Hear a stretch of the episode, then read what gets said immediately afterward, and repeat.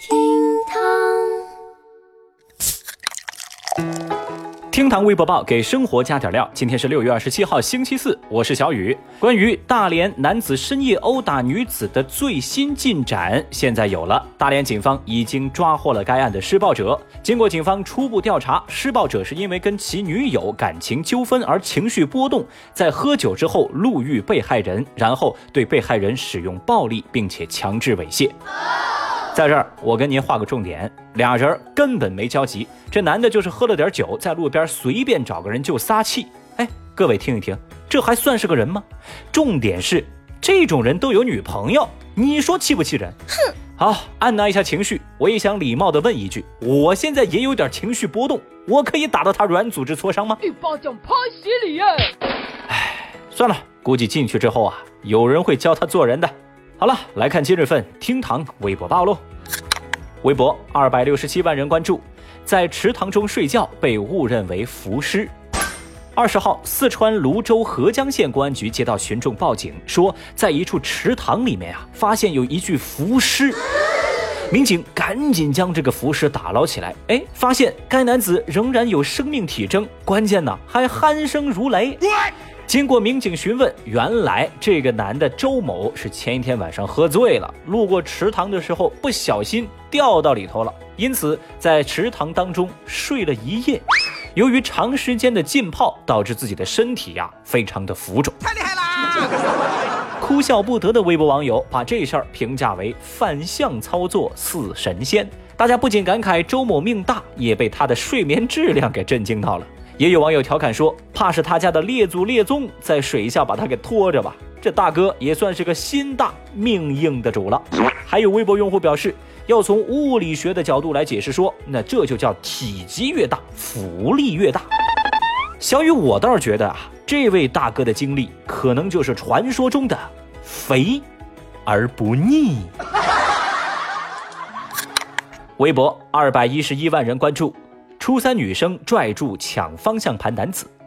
最近，在浙江金华的一辆公交车上，一名五旬男子因为没有留意到司机的提醒，错过了站点，竟然直接冲到驾驶室揪司机的耳朵，并且抢夺方向盘。要知道，这个时候车辆正在路上行驶，在危机时刻，一名初三女学生赶紧拽住这个男的，竭力阻止男子做出进一步激烈的举动。所幸这件事儿没有酿成恶果，目前该男子已经被刑拘。看到这个消息，小雨我跟大部分的网友一样，完全被震惊到了。我们震惊于行凶男子的无知和冲动，震惊于女孩的挺身而出，也震惊于其他乘客的无动于衷。好恶心啊！这种人，大家一面呢为女孩的勇敢点赞，一面也强烈谴责其他乘客的不作为。小雨我其实很奇怪啊。难道说这一个车上除了司机和这个女学生，车上其他人都不想活了吗？哦，虽然我也很愤怒，但是呢，我也并不认同网友们对车上乘客毫无作为的指控。你怎么知道人家是不是拿出手机发了条微博，还大骂了一通呢？说不定人家还是做了点实事的嘛，对吧？喂，你怎么看出这招来的？Oh no！微博一百九十六万人关注，用筷子开啤酒开进急诊室。